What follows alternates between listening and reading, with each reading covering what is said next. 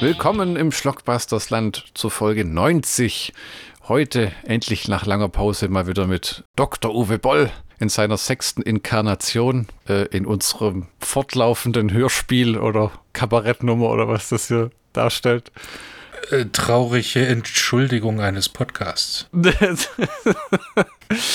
Ähm, ich bin Flo, der andere ist Michi, den ihr nicht sehen könnt, aber ich in einer pixeligen Pampe über Skype, denn das Internet hier ist heute extrem bescheiden. Der Großteil ja, Das Original sieht auch nicht besser aus. Oh das, das, stimmt doch gar nicht.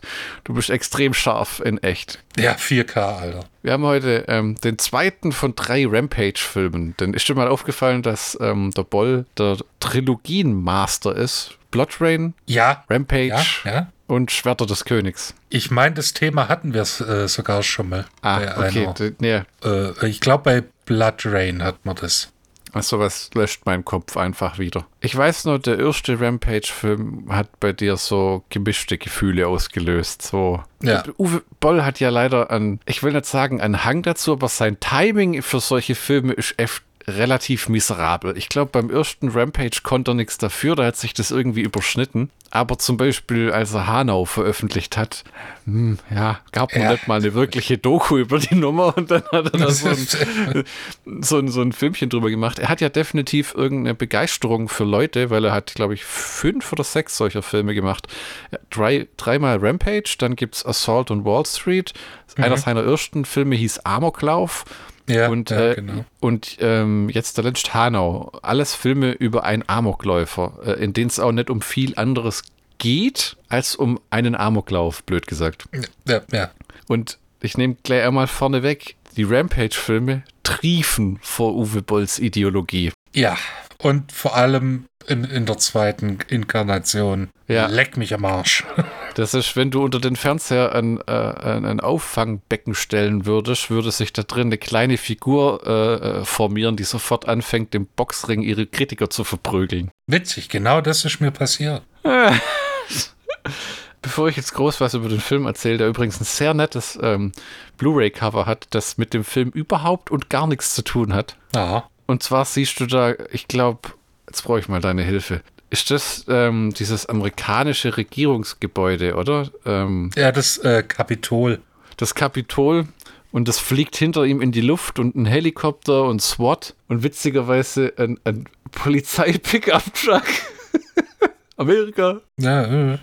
ähm, also weit entfernt. Jetzt die, die, die einleitende Michi-Frage. Hat dir der Film besser gefallen als der erste Teil? Hat er dir anders gefallen? Hat er dir gar nicht gefallen? Ich fand den Film zu schnell und zu langsam gleichzeitig. Ah ja. Wenn das, Können Sie wenn da das Sinn macht. elaborieren? Nee, nee. Könnte ich, mache ich aber nicht. Doch, natürlich. Ähm, und zwar, einerseits geht der Film sehr schnell zur Sache, wo, wenn ich jetzt äh, Rampage, äh, den ersten Rampage im Kopf habe, dann äh, hängt das alles seinem Kumpel an und flüchtet dann. Und zwei Jahre später, oder wie lange spielt der Film? Ja, ich meine, zwei Jahre später spielt der Film, obwohl es fünf sind. Nee. Ist dann plötzlich doch klar, dass es der Bill Williamson ist. Und es wird aber nicht gezeigt, wie sie drauf kommen, sondern die wissen es.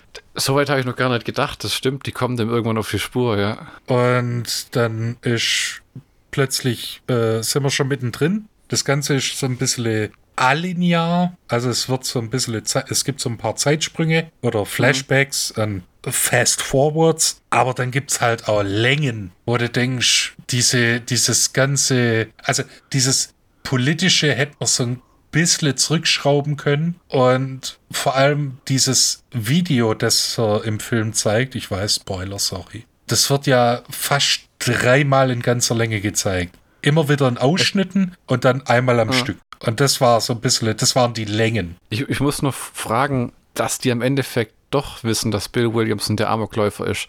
Ist das ein Logikfehler von, dem, von der Fortsetzung, die das dann so hinbescheißt? Damit der Typ nicht an Wichtigkeit verliert, weil da ist ja so eine Art sozialen Medien, in den sozialen Medien unterwegs und predigt das seine Botschaften. Das funktioniert natürlich nur, wenn jemand weiß, wer er ist. Ja. Weißt du, so, so haben sie das, hat Bold gemerkt, scheiße, das funktioniert überhaupt nicht, wenn die denken, sein Kumpel wäre der Amokläufer gewesen, weil dann ist ja eher nur der Horst, der mit dem befreundet war. Ja, es, es gibt, es wird ja angedeutet, dass er, dass er ja auch ein Video macht, wo er äh, die ganze Sache so ein bisschen erklärt und sein Kumpel dann ins Lächerliche zieht, so von wegen, ja, du, du hattest die falschen Ideen, warst halt ein Maulheld. Ich habe was getan. Mhm. Aber genau das hat mir halt so ein bisschen gefehlt, die Erklärung, wie sie drauf kommen können. Dass die ja. Deutschen, die eine andere, äh, ja. äh, wo die äh, FSK, glaub, gesagt hat, äh, hier können wir nicht machen, der muss eingekästelt werden. Dass die mhm. verwirrt waren, als sie den Film gesehen haben, verstehe ich voll und ganz, aber auch das, so das ist ein bisschen wirr. Der erste Rampage-Film kam zu einem Zeitpunkt raus, wo gerade in Deutschland ein großer Amoklauf stattgefunden hat und in einem seltenen Akt der Zensur, also ich weiß nicht, wo sowas schon mal vorgekommen ist, haben die gesagt, das wird nur veröffentlicht, wenn du am Ende einblendest, er wurde gefasst und ins Gefängnis gesteckt. Ja. Also das war eine Zensurauflage, was auch merkwürdig ist, weil ich glaube, es gibt eigentlich kein rechtliches Druckmittel, das von ihm verlangen hätte können, das zu machen. Ja, aus äh, ne, rechtlich nicht, aber die FSK kann halt sagen, ja, entweder du machst oder. Kriegst halt keine Freigabe und dann kannst du tanzen gehen, ja. Kannst gucken, wo du bleibst. Zu dem Film sei noch gesagt, ähm, wie viele Boll-Filme inzwischen out of print. Alle noch über Streaming erhältlich, aber die ähm, äh, physikalischen Datenträger variieren ultra krass zwischen Ramschpreisen und extrem teuer. Äh, die die Blu-ray von dem Film kostet schlappe 27 Euro zurzeit. Boah. Ja. Sportlich? Ich würde mal vom, von der Rückseite äh, die Werbetexte slash Zitate und Inhaltsbeschreibung vorlesen. Filmstarts.de meint, Uwe Boll setzt den nach Meinung vieler Kritiker besten Film seiner Karriere fort. Was auch clever ist, weil das ja nichts aussagt für den eigentlichen Film, der ja. in der Blu-ray ist. Ja. Dann haben sie schön groß drüber geschrieben: kompromissloser, bildgewaltiger und schonungsloser Amoklauf-Thriller. Hm, Thriller. Ja. Ich bin mir nicht sicher, ob das hinkommt. Aber was für ein Genre wäre das dann? Action? Komödie ist, nicht. Zu dem Zeitpunkt, wo der Film rauskam, war ja, hat Uwe Boll, glaube ich, seine Filme schon anders finanziert, will ich meinen. Weil man merkt dem Film an, dass er ein deutlich kleineres Budget hatte als der erste. Der Großteil, also gute 20 Minuten von dem Film spielen nämlich auch in einem Keller von einem Gebäude. Mhm. Und dann spielt alles in dieser Fernsehstation, die der übernimmt, weil er unbedingt ins Fernsehen möchte. Aber es gibt trotzdem eine riesige Explosion und der Film sieht toll aus und äh, es ist ein guter Film. Es ist nur einer von den Filmen, so blöd es klingt, die kannst du einmal alle zehn Jahre angucken. Ja, doch, ja. Äh, wurde, das ist jetzt auch so ein, ich mag ja die Boll-Filme ähm, sehr, aber das ist auch einer, den habe ich jetzt seit sehr, sehr langer Zeit nicht mehr gesehen, weil es ist auf einer Seite sehr harter Tobak, dann ist, wie gesagt, viel von Uwe Bolls Ideologie, der auch nicht zurückgescheut hat, sich, der spielt selber im Film mit und schneidet sich ja. dann auch gegen zu den politischen Messages, die der Bill Williamson verbreitet und stimmt dem zu 100% zu. Ähm, Uwe Boll spielt in dem Film Andy, den äh, ja. Chef der Fernsehstation. Der Produzent. Und der meint dann, he's, total, he's totally right. We should give this guy a talk show. Und das sind halt. He could run for office. Sa sagen wir mal, ja, sagen wir mal so, ähm, Uwe Boll ist ein nicht ganz so seichter George A. Romero. Der ist einfach knallhart, hier ist meine Ansicht.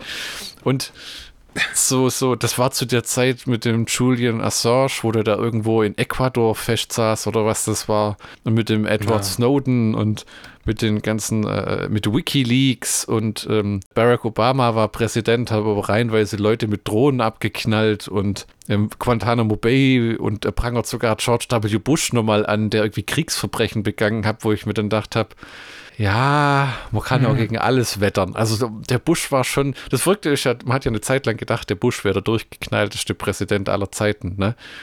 Ja, dann kam die Orange und hat gesagt, hold my beer. Ja, war ehrlich, also das hat ihm aber im Nachhinein auch gut getan.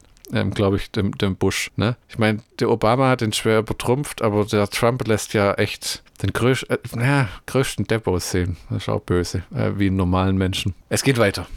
Regisseur Uwe Boll, Schwerter des Königs, präsentiert mit Rampage Capital Punishment eine würdige Fortsetzung zu einem seiner kontroversesten Filme. Dabei nutzte er erneut seinen charismatischen Protagonisten Brandon Fletcher, The Pacific, als Sprachrohr, um auf die heutigen Missstände und Ungerechtigkeiten aufmerksam zu machen. Und zwar kompromisslos und mit allen nötigen Mitteln.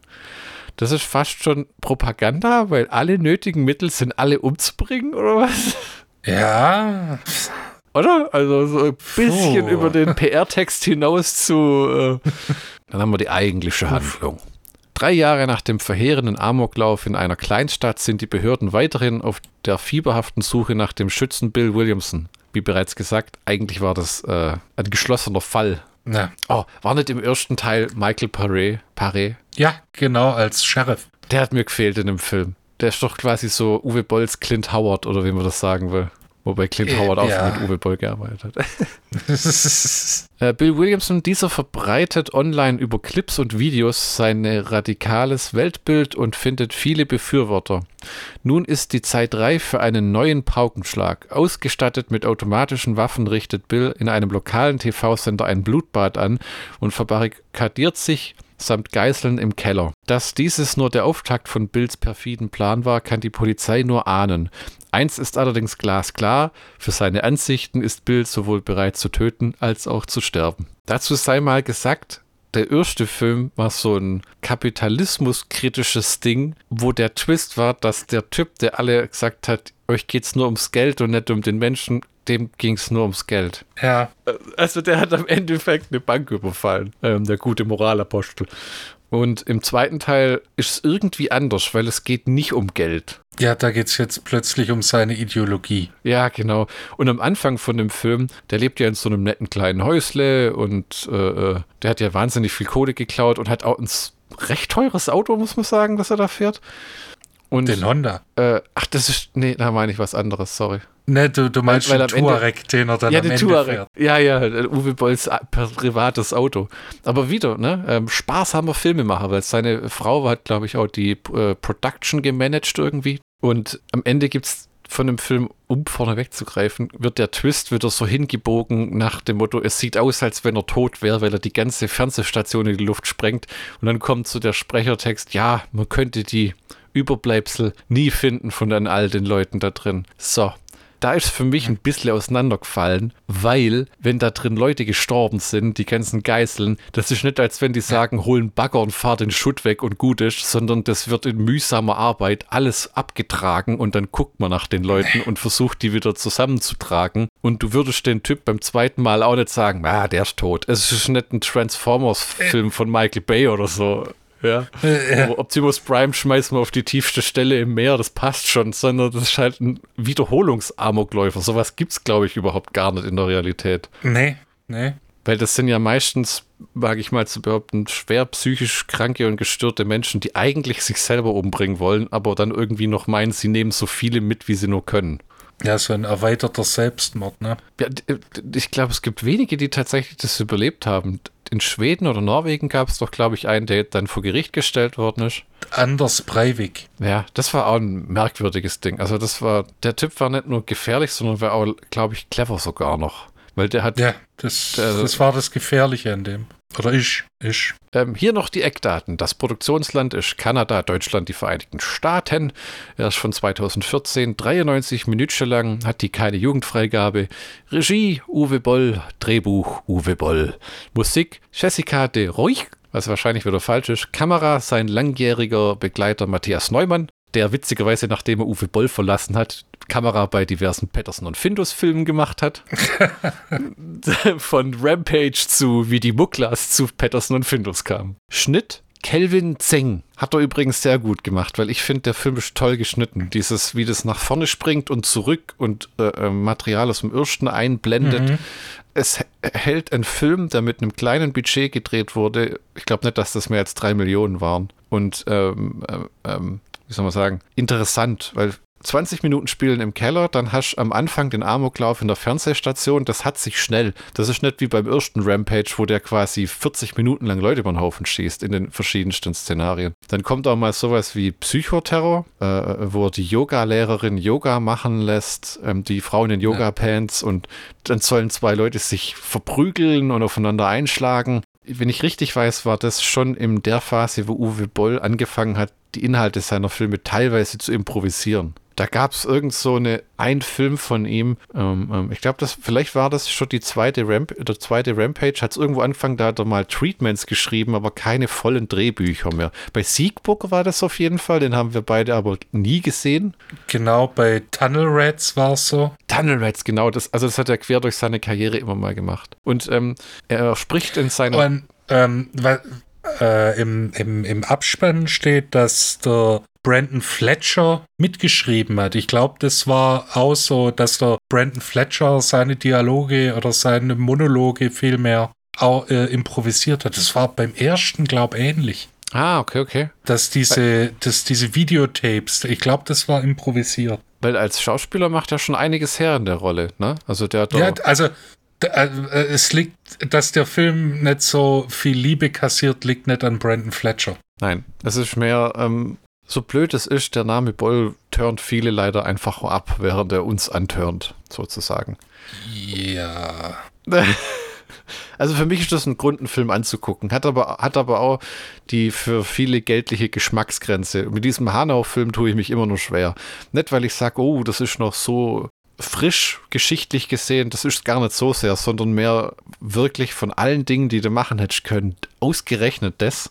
Ne. Aber ähm, ja. Und äh, im ähm, Boll Blasberg Podcast, den, der immer noch läuft, äh, wo sie viel über Politik und Fußball reden und so Dinge, mhm. ähm, hat, kündigt er immer noch an, dass er ähm, ein Comeback als Filmregisseur hinlegen will. Der war wohl auf der AFM in den USA letztes Jahr und hat mal geguckt. Früher hat er ja da seine Filme verkauft, aus diesen Hotelzimmern raus, was gang und gäbe war. Sich mit dem Streaming alles schwer verändert. Er hat doch letztes Jahr eine neue Hüfte bekommen. Für alle oh. Fans, die das wissen wollen. Ja, ja, ja. Ähm, und lebt ja jetzt wieder dauerhaft in Mainz und wird reinweise von der ARD und dem ZDF abgelehnt für allem, was er irgendwie einreicht. dann hat er, und ähm, hat er letzt verlauten lassen, dass er 2016 Mainzer Schützenkönig war. Okay. Er kann also nicht nur boxen, sondern auch schießen. Ach, schießen. Trivia, Michi. Ja. Brandon Fletchers Figur erhält auf seinem Telefon Nachrichten von jemandem namens Tunnel Red mit einem Avatarbild, das die Maske zeigt, die Dominic Purcells Figur trägt, als er den, Ansch äh, den Amoklauf in Assault on Wall Street verübt. Das ist quasi das Joint Uwe Boll Universe. Weißt du, was ich meine? Ja. Vor, und, vor, dem Marvel Cinematic noch, Universe. Und dann noch äh, Tunnel Red irgendwie reinschmieren. Ja, äh, nett, oder? Also es ist äh, fast schon zu Meta, oder wie sagt man das? Dann haben sie geschrieben, Uwe Boll gibt in seiner Biografie an, dass der Auftritt als Produzent im Film ihm nachher peinlich war. Äh, mit seinen schauspielerischen Fähigkeiten war er überhaupt nicht zufrieden. Man muss auch sagen, dass manchmal ein zweites Take gut getan hat, weil im Englischen vernuschelt er vieles seines Dialogs und die Betonung ist völlig im Arsch teilweise. Ja gut, die ersten Szenen, wo man ihn äh, sieht, da ist er Yes, No, Well. Ja, und dann nachher das mit dem, so crazy guy in Armor mit two machine guns like some Robocop. und dann von allen Dingen hat er einen Wollkragenpulli an mit einem Jackett drüber. Ja, also modisch komplett daneben. Was mir das sagt, ist halt, wir heizen nicht das ganze Gebäude, das kostet wieder ein Vermögen. Und ich muss ja, dauernd raus und reinrennen und ich bin gleich wieder vor der Kamera. Äh, genau. Deshalb nehme ich lieber meinen Pulli. Der erste Teil war ja für dich etwas schwer anzugucken, sage ich jetzt einfach mal, oder? Ja, ja, war so. Ist das bei dem einfacher? Ist das mehr ein Unterhaltungsfaktor oder ist das auch irgendwie mehr vom Gleichen? Ich konnte mir besser angucken, weil die Handlung ist nachvollziehbarer. Hm. Es ist klar, er hat eine Agenda, er will mehr Leute erreichen, macht es über eine Fernsehstation, die greift er an. Gut. Hm. Das war nicht so wahllos. Hm. Wobei ich aber das Gefühl habe, dass bei dem Film, dass es sadistischer wurde. Mit dem, ja, haut euch gegenseitig in die Fresse und mach ja, Yoga und dann knall ich dich ab.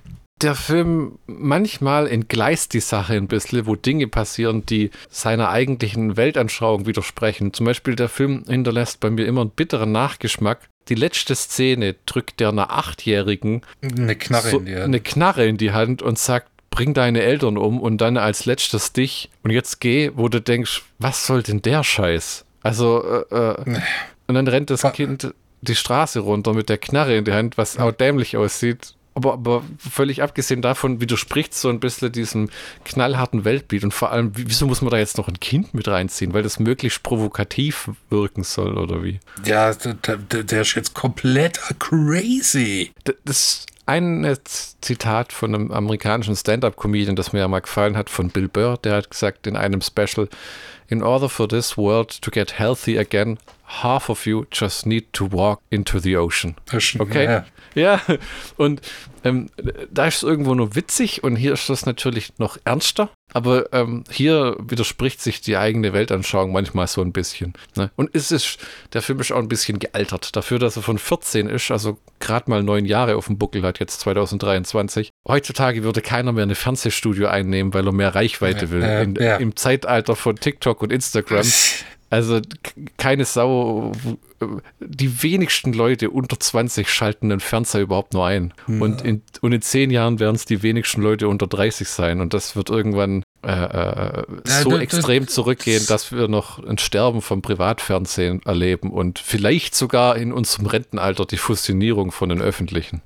Ich meine, das kannst du aber auch nicht sagen, der Fernseher wird schon angemacht, halt um Netflix anzumachen. Ja, genau, das meine ich. Ja, das ist immer ein schmaler Grad, dass, dass ich da äh, mich falsch ausdrücke. Eben, dann werden halt die Streaming-Dienste eingeschaltet. Ne? Jetzt gibt es zum Beispiel auch Paramount Plus und es kommt immer wieder was Neues zu und aber so das lineare Fernsehen äh, ist ja auch nichts Verkehrtes dran, wenn sich alles ein bisschen verändert. Ich, ich meine, die, äh, das, die, die Fernsehsender haben jahrelang sich auf ihren Arsch gesetzt und nichts gemacht. Du kannst halt keinen Blumentopf mehr gewinnen mit Tatorten und Schlagerfest der Volksmusik und irgendwelchen Drecks-Reality-Formaten, wo irgendwelche Z-Prominenz irgendwelche Känguruhoden in sich reinschieben. Ich habe das Gefühl, dass inzwischen ähm, vieles von diesem Reality-Shit in das äh, Streaming verschoben wird von den Privatsendern, wo sie viel Geld rein buttern in der Hoffnung, dass das jemand macht, aber ich kann mir das auf Langzeit nicht profitabel vorstellen, weil die Leute, die das angucken, geben dafür kein Geld aus. Ja,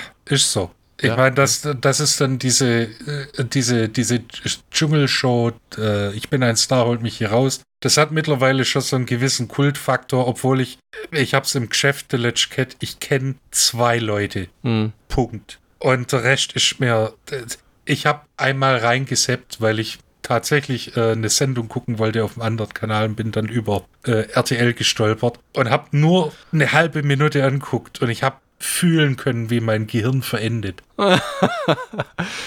Wie lange das auch schon läuft, ne, im deutschen Fernsehen. Das müsste bald Wetten, das Konkurrenz machen. Wo, was ja jetzt auch mal wieder rauskramen, ne? Die haben ja schon ja, Moderat. Ne? Super. Ja, äh, was hat man da? Da hat man den gleichen scheiß Moderator wie vor 20 Jahren, Alter. Wetten, das fand ich toll, wo ich ein Kind war. Das war eine geile Sendung damals, die aber irgendwann abs ab absurdum geführt wurde wie man so schön sagt, ne? Wo es immer lächerlicher wurde bis zu diesem großen Unfall, wo man auch einfach sagen muss, ja, es ist halt eine Scheißidee, an Sprungfedern über ein Auto zu hopfen. Ja. Weil wenn da was schief geht, dann hilft dir nichts mehr. Ja, dann äh, bist halt querschnittsgelähmt, wenn was passiert. Ja. Nee, warte. Ja, oh. sp spiel doch lieber eine Melodie auf Strumpfhosen nach oder was sie da schon hat. Ja, oder, oder er schmecke, äh, wie, was hat die Titanic gemacht? Er schmecke die Farben von Buntstift. Äh, ähm. Äh, aber, äh, um nochmal geschwind auf äh, Rampage 2 zurückzukommen, hm. was mir sehr gefallen hat, was ich, was ich gedacht habe, das hat sehr, sehr gut ausgesehen, war die Sprengung des Sendegebäudes. Das hat richtig ah, gut Ende. ausgesehen. Ja? Ich weiß gar nicht, war das CGI sehr wahrscheinlich, oder? Das, das war CGI, aber mhm. es sah sehr gut aus. Nicht wie eine Call of Duty Cutscene, sondern richtig gut.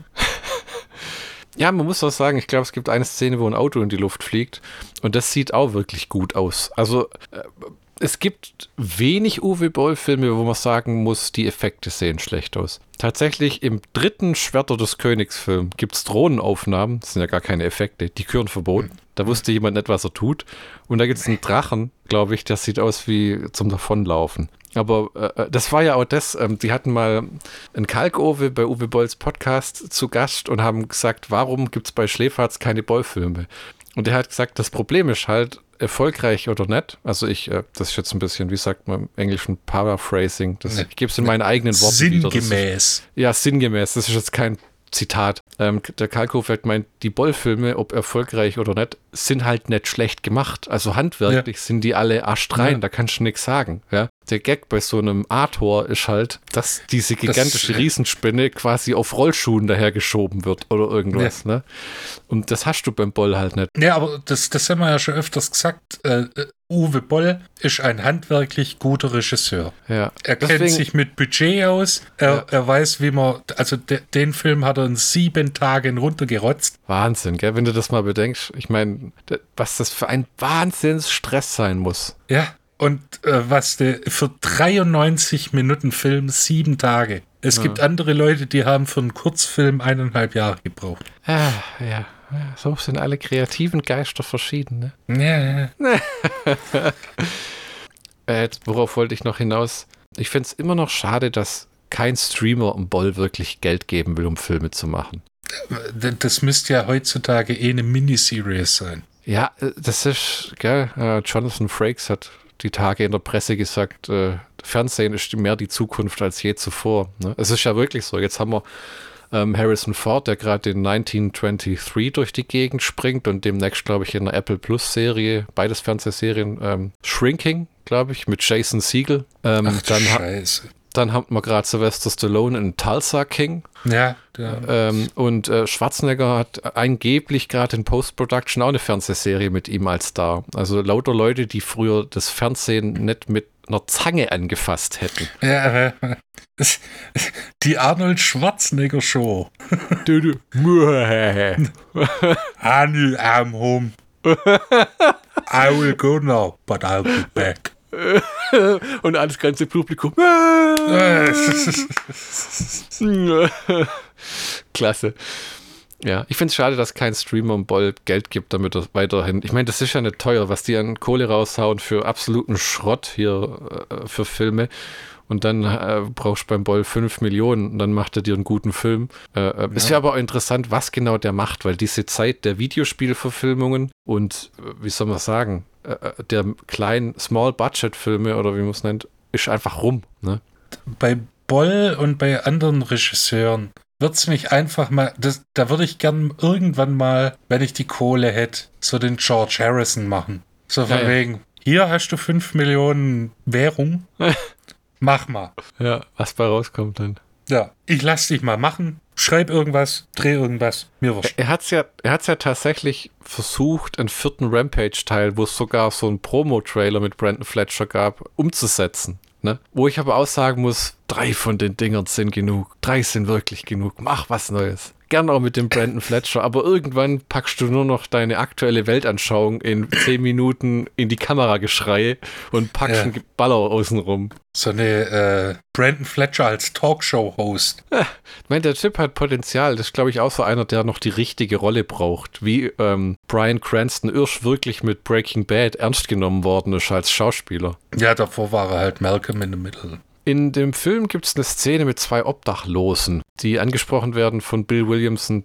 und er meint, ähm, raubt doch eine Bank aus oder begeht ein Verbrechen. Im Knast ist es wärmer als hier draußen und dort zahlt der Steuerzahler für alles. Und am nächsten Morgen, wo er seinen Amoklauf vom Campingstuhl neben den Obdachlosen beginnt, ähm, ist einer von den Obdachlosen erfroren. Ja. Aber das fand ich passt ganz gut rein in diese, in diese, dieses Weltbild, ne? Weil halt auch der Obdachlose sagt, nur weil er auf der Straße lebt, ist er nicht klein Krimineller oder äh, äh, ist die Welt für ihn vogelfrei. Ja. Ne? Also so Moral und Anstand, das wird nicht ausgesprochen, aber das ist quasi der Subtext wird allerdings mit der Szene mit dem Mädchen völlig über den Haufen geworfen. Schon allein, dass sich ein fremdes, äh, äh, ein fremdes Mädchen, ein Mädchen von einer fremden Person ansprechen lässt, die das alleine in der Gegend rumläuft. Mit einem Buch. Mit einem Buch. Mit einem Buch und dann eine Knarre in die Hand gedrückt kriegt. Und alle Autos laufen an der vorbei. Ach, guck mal, eine Achtjährige mit einem Cold 1911 oder was das ja. ist. Mit einer Beretta. Eine Beretta. Beretta. Ja, ja. Würde dann denken, oh, süß. Nee. Sehr amerikanisch. Einmal in dem Film kriegt ja der Reporter die Auf äh, ja, die Aufgabe, ähm, eine CD abzuspielen mit seinem Film. Ne? Die CD geht dann kaputt. Und dann, man sieht dann auch, dass das eine gepresste CD war, was bedeutet, dass Bill Williamson wirklich einen Aufwand betrieben hat mit seinen Messages. Oder, das heißt, daheim liegen noch irgendwie 998 Kopien von, der, von dem Ding äh, vom Presswerk. Äh, Wird dann verkauft du, für 30 Euro. Mann. Ja, hattest du das Gefühl, dass sie das mit der CD reingenommen haben, um Strecke zu machen? Weil so hat es sich angefühlt. Äh, das, äh, ja, das war einer dieser Längen, wo ich gedacht habe, oh, er fällt hin und die CD bricht in der Mitte die Hülle nicht. Die Hülle ist intakt, aber die CD, die bricht in der Mitte auseinander. Und wir alle wissen, mhm. CDs brechen nicht sauber in zwei. Man versucht ja gegen Ende Bill Williamson zu erweichen, indem er ihm seinen Vater ans Telefon gibt. Äh, der Schauspieler, der auch bei Dawn of the Dead dabei war, dem Remake von Zack Snyder. Und ich will meinen, im Englischen haben sie tatsächlich als Voice Cameo den Original-Schauspieler gehabt, weil es klang sehr ähnlich.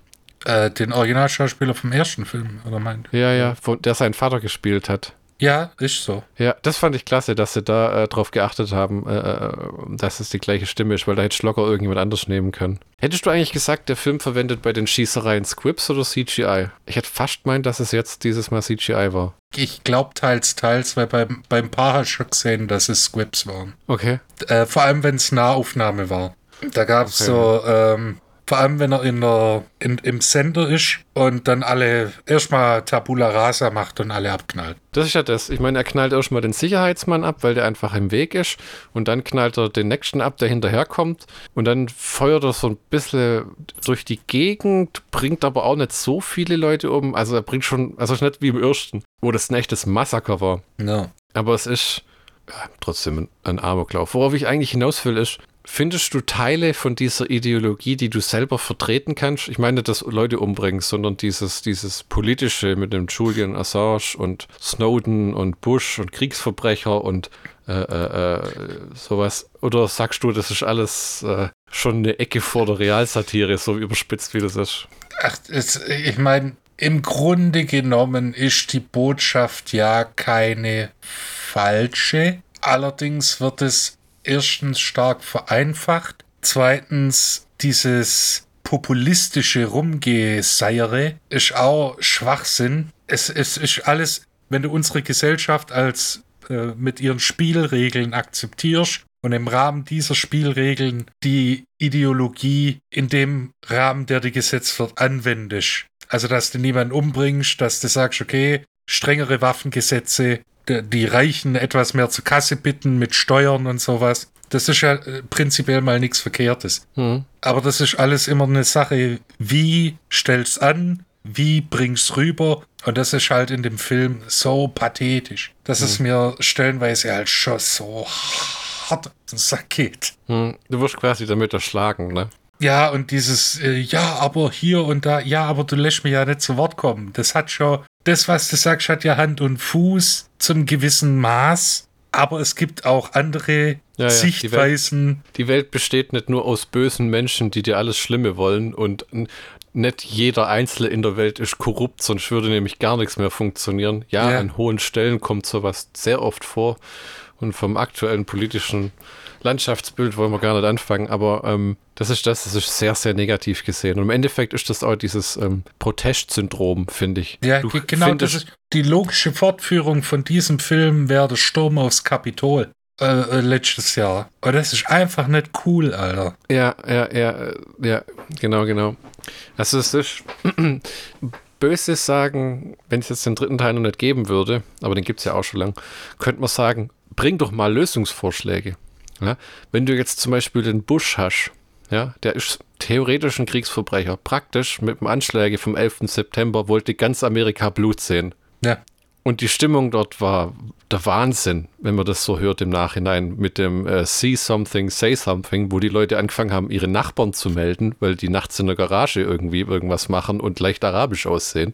Ne, Homeland Security, Alter. Ja, und, und ähm, Natürlich ist das Quatsch, wenn der Bush nachher schreibt, Gott hätte ihm befohlen, einen Krieg zu beginnen, aber der Mann war, ist halt auch sehr religiös aufgewachsen. Ja, Dann, sein Vater war ja gleich. Da, ja, äh, äh sein, äh, also es gibt keinen guten Gru Grund, einen Krieg anzufangen. Nie, ne? Weil du da nichts ja. löst. Und wir haben ja alle bis vorletztes Jahr gedacht, äh, sowas gibt es heute nicht mehr, weil man das alles über Wirtschaft und äh, Geld regelt, aber scheinbar doch nicht. Und dann beim Obama, dass der Guantanamo Bay nicht einfach sofort zumacht, dafür gibt es auch Gründe, weil ich glaube, Manchmal im Leben gibt es Gründe für die Leute, die nicht täglich sich mit der Materie beschäftigen müssen, mit Informationen von Geheimorganisationen, die wie ich normale und du normale Berufe haben, können darüber auch nur sehr bedingt richtig urteilen.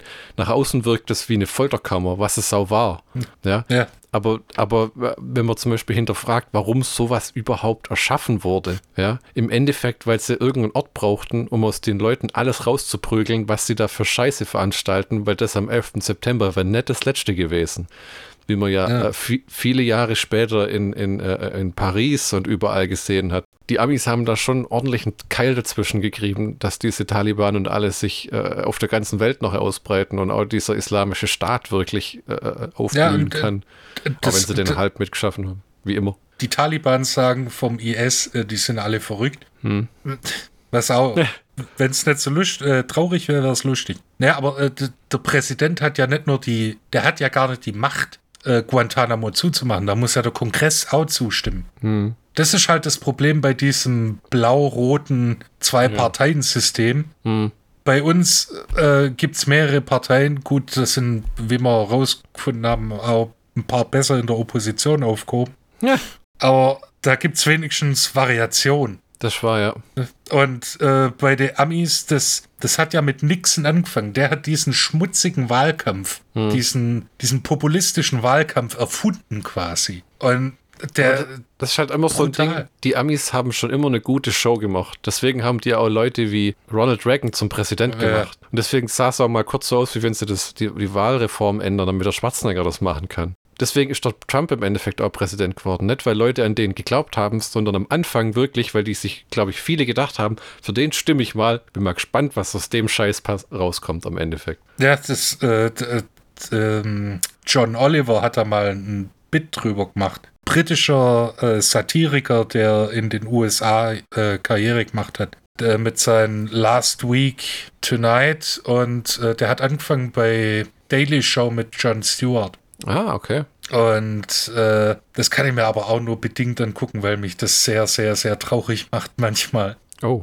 Einfach nur, was, was in den USA alles geht, wo, ja, wo, wo du keine Ahnung drüber hast. Weil der nimmt nicht die, die Sachen aus der ersten Reihe, weil die schon überall auseinanderpflückt werden, sondern aus der zweiten Reihe, wo du denkst, hier diese äh, Kantinenessen in den, in den Gefängnissen, hm. dass es ein Monopol ist und solche Scherze. Wo du dann denkst, das glaubt, das geht doch gar nicht. Only in America. Ja, das ist echt, wo wir jung waren, hat, hat Amerika echt wie das Land noch gewirkt, wo du mal hin willst. Inzwischen, wo sie so Scheiße machen wie schon lang vor dem Trump oder auch danach, jetzt mit dem Biden, wo sie das Abtre Gesetz geben, Abtreibungen. Ja? Also ja. ich bin ja bestimmt nicht der fortschrittlich denkendste Mensch der Welt, aber wie männliche Politiker über den Körper von der Frau abstimmen, ja. Das ist einfach nur, egal in welchem Zeitalter, eine Lächerlichkeit, weil du hast keine Ahnung, wovon du redest. Ja, ja. ja? Und auch dieses, dieses, äh, und dann diese Szenarien, die ja nicht aus der Luft gegriffen sind. Eine Frau wird vergewaltigt, wird schwanger. Das ist Gottes Wille. Ja. Sag mal, ja. bist du behindert oder was? Ja, oder die Geburt würde zum Tod weiterführen durch Verblutung oder irgendwas. Da gibt es ja auch echt medizinische Gründe. Das ist genauso absurd, wie wenn die Politik beschließen würde, alle Penisse werden auf 13 Zentimeter gekürzt, weil das einfach angenehmer für alle ist. Ha! Bin ich fein raus. oh, typisches Flo-Beispiel. Halb bescheuert und halb, naja, gut. Aber ähm, ja, also weiter zu den Beispielen von äh, Rampage. Äh, ja, Was aber das, noch, ja? das, das, so ein Film kann auch nur in die USA, glaube ich, funktionieren. Ja, wo kannst du das denn so sagen, ne? Ganz gute Überleitung, diesen Edward Snowden und Julian Assange. Der Assange hat ja ähm, Geheimdokumente öffentlich gemacht. Ja. Und der Snowden hat im Endeffekt auch geheime Informationen preisgegeben. Weitergeleitet an Wikileaks unter anderem. Ich hatte immer den Eindruck, dass es der CIA und allen bei der Verfolgung von diesen Leuten nicht drum ging, dass man nicht erfährt, was da rausgekommen ist. Davon redet ja heutzutage schon gar keiner mehr, habe ich das Gefühl. Mhm. Sondern es geht darum, dass die Leute Geheiminformationen preisgegeben haben. Ja, so. Ja? Äh, also im, es geht ums Prinzip im Endeffekt. Im, im klassischen Verwalt. Äh, Hochverrat. Äh, ja, äh, ja, Landesverrat. Eben. Hochverrat das, wieder. Und das ist halt tatsächlich, wenn man immer so das, den Eindruck vermittelt bekommt, dass diese Leute zu Unrecht verfolgt werden. Nein, sie haben es wahrscheinlich nicht verdient, weil im Endeffekt haben sie gesehen, dass was falsch läuft und dass es ja. im Kreislauf dieser Geheimhaltung immer weiter falsch laufen wird, es sei denn, sie sagen was und haben beide in Kauf genommen, dass ihr Leben ruiniert wird. Ich meine, der arme Edward Snowden sitzt jetzt in Moskau mit der russischen Staatsbürgerschaft und ist jetzt mal kurz letztes Jahr im Dezember, wenn ich es richtig weiß, von seiner Wikipedia-Seite noch eingebürgert worden. Also der darf jetzt da demnächst in die Ukraine, um da an der Front zu kämpfen, wenn es blöd läuft. Ne? Und das Bizarre war, das ist ein Zitat auf seiner Wikipedia-Seite, wo der Putin gesagt hat, er sieht kein Problem, wenn er bleiben will, aber so merkwürdig es aus seinem Munde klingen mag, damit er hier sein kann, muss er aufhören, äh, den amerikanischen Institutionen Schaden zuzufügen. Ja. Was im Endeffekt nur lieb heißt, pass auf, wenn du das bei uns machst, schaffst du es nimmer über die nee, Landesgrenze. Nee, nee, das wäre ja das, äh, wenn er, wenn er halt russischer Staatsbürger ist, dann wäre das wieder Spionage. Ach so. Ah, okay. Weißt das wäre dann, das wäre dann wieder äh, Riesenbuhai auf globaler Ebene. Ah. Das ist ja alles nicht so einfach. Worauf ich jetzt hinaus wollte mit den, ähm, den, den einzelnen Punkten von der Ideologie von Bill Williamson im Film, man kann es recht einfach zerpflücken. Ne? Also gut, dass die Leute wie der Snowden und der Assange was gesagt haben, aber sich selbst dabei preiszugeben, was wahrscheinlich unvermeidbar war, hat halt auch zu einer Hexenjagd geführt im Endeffekt. Ne? Ja. Und äh, äh, die Frage ist, ob danach noch groß was kam oder sich das jemals wieder jemand getraut hat. Ob man das nicht irgendwie hätte anonym machen können. Aber sowas finde ich im Endeffekt auch raus, weil, weil das ja, früher ist alles später. rückverfolgbar. Ja, genau, genau. Aber das äh, wäre ja schön, wenn man es rausfindet und nicht wie äh, am Anfang des Films dann einfach gesagt wird, hey, der Ach, Bill Williamson wird, wird gesucht. wir haben es rausgefunden, dass er es war lebt, lebt in seiner Hütte irgendwo gemütlich in Suburbs oder was das war.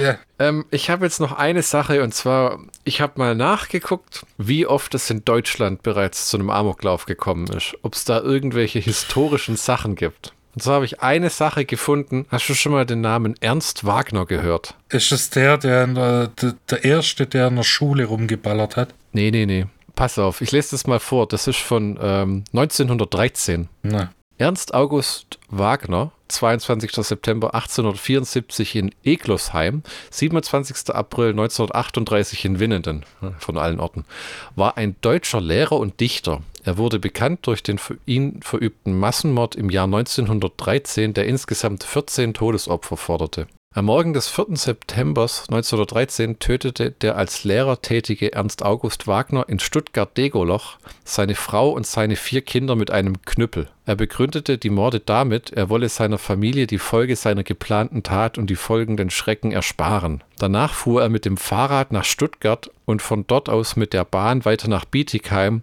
und von dort mit einem Fahrrad, Fahrrad nach Mühlhausen an der Enz, wo er von 1901 bis 2 Lehrer gewesen war. Auf dem Weg nach Mühlhausen gab Wagner noch mehrere Briefe auf und besuchte seinen Bruder. Nachts in Mühlhausen angekommen, zündete er vier Häuser an verschiedenen Stellen an und wartete, bis die Menschen von den Flammen von den Flammen flüchteten. Er schoss dann auf neun Menschen, elf weitere wurden schwer verletzt. Er hatte es dabei ausschließlich auf die Männer von Mühlhausen abgesehen. Dass er auch drei Mädchen erschoss und eine Frau verletzte, war das einzige, was er bei der Vernehmung am Landgericht Heilbronn später bedauerte. Wagner wurde schließlich überwältigt und nach einem Krankenhausaufenthalt in Vaihingen an der Enz in Heilbronn inhaftiert. Bei den folgenden Ermittlungen stellten sich heraus, dass Wagner noch plante, seine Schwester und deren Familie umzubringen und schließlich das Schloss in Ludwigsburg niederzubrennen und sich dabei im Bett der Herzogin selbst zu verbrennen. Bizarr, oder? Finde ich. Ja, pass auf, gibt noch mehr.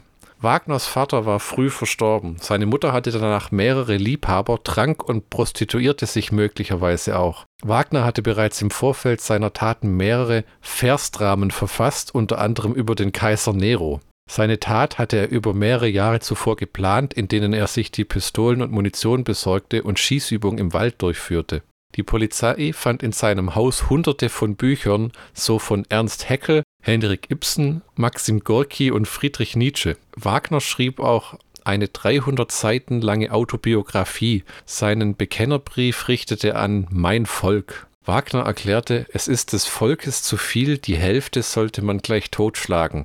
Sie ist das Futter nicht wert, weil sie schlechten Leibes ist. Als Motiv für die Tat gab Wagner an, dass ihm die Einwohner von Mühlhausen 1901 wegen angeblich begangener, aber nicht näher beschriebener sodomistischer Handlungen verhöhnt hatten. Zeugenbefragungen ergaben jedoch, dass niemand Kenntnis von angeblich sodomistischen Handlungen Wagners hatte und er bis zu einem Amoklauf als angesehener Bürger galt. Im Prozess in Heilbronn attestierten die Gutachter Robert Wollenberg und Robert Gaub Wagner deshalb Verfolgungswahn. Gaub beschrieb Wagner als einen ernsten, grammgebeugten, aber höflichen und gebildeten Mann. Was heißt denn grammgebeugten? Gramgebeugten. Oh. Graub schloss aus seinen Untersuchungen über mehrere Jahre, dass Wagners unterdrückte Homosexualität, die er gleich nach der Tat offenbarte, zu dessen pathologischem Ekel vor der Welt geführt habe. Statt zum Tode verurteilt zu werden, wurde Wagner am 4. Februar 1914 in der Heilanstalt Wintenthal bei Winnenden eingewiesen. Erstmals in der württembergischen Rechtsgeschichte wurde damit ein Prozess wegen Unzurechnungsfähigkeit eingestellt.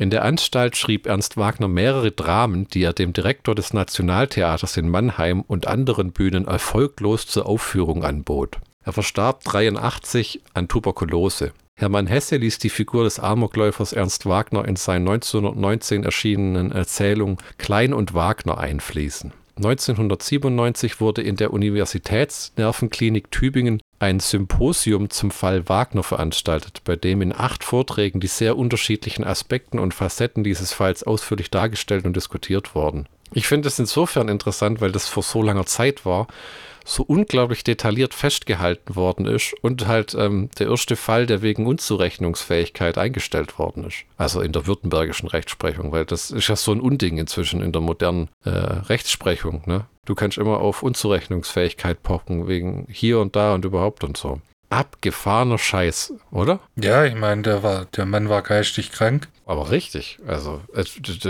vor allem. Es war, war halt ein Amoklauf. War halt der erste seiner. Äh, das stimmt auch nicht, da gab es da vorne. Ja, oder hier in Württemberg. Aber ja, ja, ja, genau. Aber dieses, dieses Bizarre mit dem, er fährt mit dem Fahrrad und mit der Bahn umeinander. Ja, also, wenn er kein Auto hat, wie soll er denn sonst? Ja, ja, ja.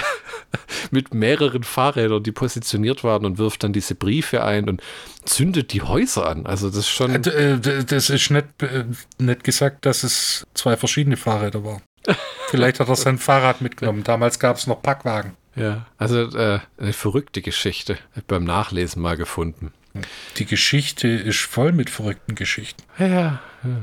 Michi, würdest du uns den Schlockbusters-Count von Uwe Bolls Rampage 2 machen? Gerne. Wir haben einen Uwe Boll-Film, was für manche Leute ja schon äh, Qualitätsprädikat ist. Wir haben Brandon Fletcher, der wieder eine sehr gute Performance abgibt. Mhm. Wir haben für das, was der Film gekostet hat, nicht viel, haben wir eindrucksvolle Effekte. Über die Story kann man sich wie immer streiten, hm. äh, aber nichtsdestotrotz, es, äh, es sind nur 93 Minuten, also den Film kann man sich durchaus mal angucken.